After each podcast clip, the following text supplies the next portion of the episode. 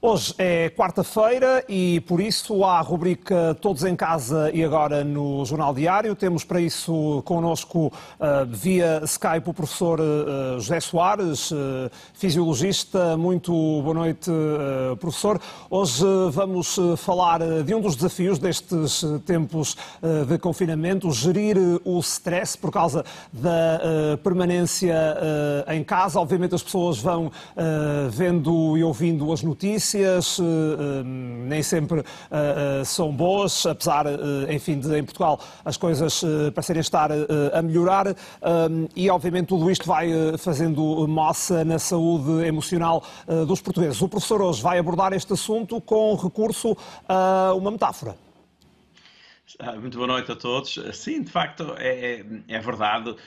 Aliás, eu hoje estava a pensar que hum, presumo que nós estejamos a atingir aquele ponto eh, que se tinha falado já há algum tempo, que é aquele ponto crítico e muito temido da, da, fadiga. As pessoas começam a ficar muito cansadas de estar em casa, confinadas a um ambiente muito fechado, um, e depois tem que se somar a isso, como eu tenho dito, tem que se somar a isso o stress proveniente não só de estarmos confinados, mas o stress da incerteza. E o stress da incerteza, muitas vezes, é, hum, digamos, a antecipação acaba por ser eh, muito pior do que, do que o acontecimento propriamente dito. Portanto, nós estamos, temos uma grande incerteza relativamente à, à, à, vida económica, aos empregos de cada um, etc., como inclusivamente à própria doença. Todos nós ouvimos uh, notícias muitas vezes contraditórias, é uma vacina, é um tratamento, um, são reinfectados, enfim. E isto causa, de facto, uma ansiedade e uma angústia relativamente grande. Aliás, é interessante que eu, uh, nos últimos tempos, a quantidade de vezes que tenho sido convidado para participar em lives, em diferentes plataformas sobre este tema, uh, diz bem de, de, de, desta importância. E quando estava a dizer que, que eu ia usar uma metáfora, eu, hum. a metáfora que eu gosto de utilizar para esta fase é a metáfora dos carros uh, start and stop, não é? Hum. Quando nós, os carros mais modernos, quando chegam ao semáforo, nós travamos e o carro desliga e volta a ligar hum. quando nós tiramos o pé travão e aceleramos. Ora, essa metáfora é uma metáfora que eu acho que se ajusta muito bem àquilo, à forma como nós temos que viver este, este momento que estamos a viver.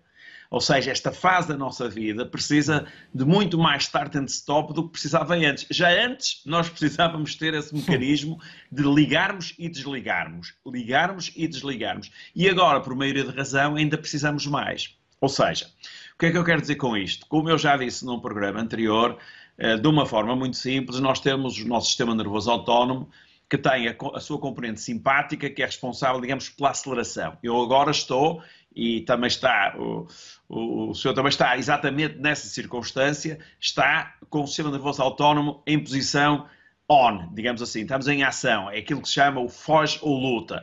Eu tenho o meu coração a bater um bocadinho mais depressa, tenho mais calor, eh, tenho mais sangue na cabeça, a minha frequência respiratória aumenta ligeiramente isto é, eu estou preparado para, para estar a falar, tenho que estar concentrado, tenho que ter muito sangue na cabeça, etc. E menos sangue nas outras zonas do corpo. E depois há uma outra parte que regula, que é o sistema nervoso parasimpático. O sistema nervoso parasimpático, até se diz muitas vezes, é conhecido, um é foge ou luta e o outro é descansa e, e, e, e digere. Ou seja, e é este start and stop que nós temos que utilizar no nosso dia a dia. Não é nada de muito sofisticado. É nós encontrarmos forma de estarmos, eu, por exemplo, como continuo em casa, mas estou a trabalhar muito, cada vez tenho mais coisas para fazer, estou a escrever um livro, estou a participar em muitos webinars, etc. Eu tenho que tentar balancear este sistema nervoso simpático, o sistema nervoso parasimpático, hum. acelerar com travar, acelerar com travar. E esse balanço, que já antes disto era decisivo, hoje é decisivo. Claro. Repara, eh, repara eh,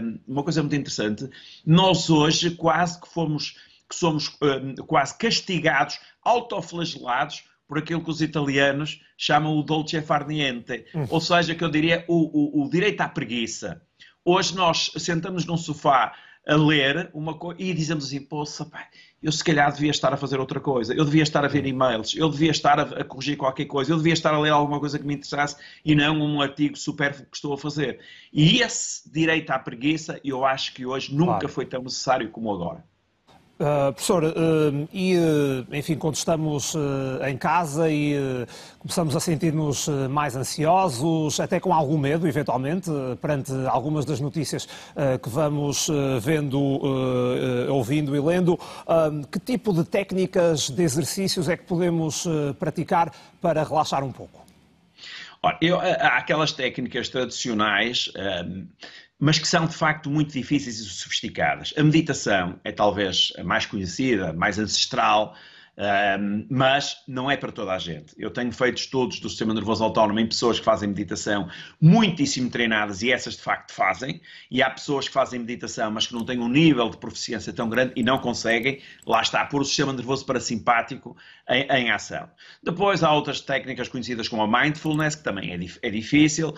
Eu, eu o que sugeria era o seguinte, porque reparem, relaxar quando nós estamos estressados é muito difícil necessita de muita energia, eu tenho que me concentrar muito para me relaxar. E isso muitas vezes não é possível quando nós estamos com níveis de stress muito, eh, muito elevados. Eh, particularmente, começar agora a aprender essas técnicas. Hum. Eu acho que não é a melhor altura. Então, o que eu acho que nós temos que fazer é encontrar técnicas que nós consigamos fazer e que nos ajudem a nós próprios. Eu vou-lhe dizer o que é que eu faço. Eu, por exemplo, o que eu faço é, estou uma hora, uma hora e meia concentrado no, no meu trabalho, saio, levanto-me, deixo as escadas de minha casa, subo as escadas de minha casa, sento-me 4 ou 5 minutos, a ver uma, uma, uma, revista, uma coisa qualquer e volto a concentrar-me. Hum. No final do dia, muitas vezes, deito-me no sofá, sem técnicas muito sofisticadas, faço uma técnica que, que, é, que, é, que é muito simples de fazer, que é, primeiro, contrai o braço direito, 15 ou 20 segundos, depois a perna direita, depois a perna esquerda, depois o braço esquerdo, depois o tronco, depois os músculos da face e depois fico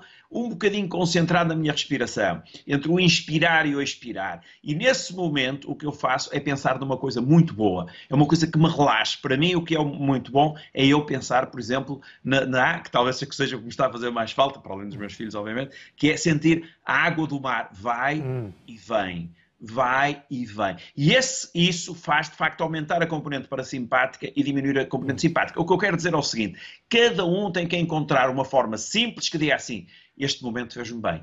E eu fiquei claro. relaxado o exercício, por exemplo, é um dos, exemplos. Claro, professor, e como diz, eh, cada pessoa tem o seu organismo, as suas eh, necessidades e reage de maneira uh, diferente. Tem alguma altura do dia uh, em especial que recomende para a prática desse tipo de, de exercícios de relaxamento ou lá está, vai dependendo também das, das rotinas de cada um?